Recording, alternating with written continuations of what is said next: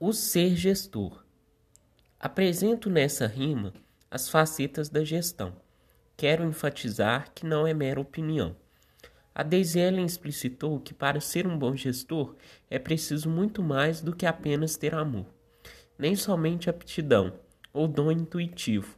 É muito importante um processo formativo. E com base nesses argumentos, foram apresentados autores com fundamentos na apresentação de cada texto, compreendi que no contexto não se pode exercer democracia, com falácia e demagogia. O estágio obrigatório também foi meu preparatório.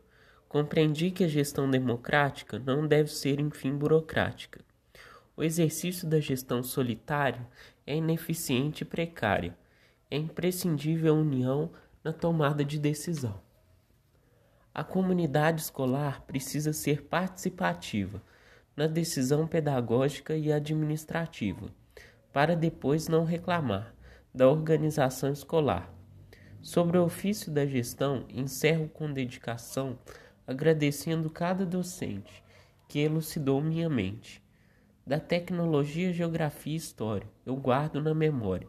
Excelente aprendizado para minha trajetória políticas públicas, office e avaliação, consideram saber em contínua construção.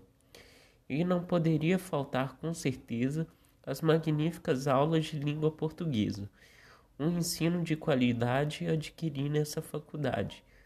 Quem sabe com muito labor eu me torne um bom gestor? Sei que capacitado preciso estar para uma liderança ocupar.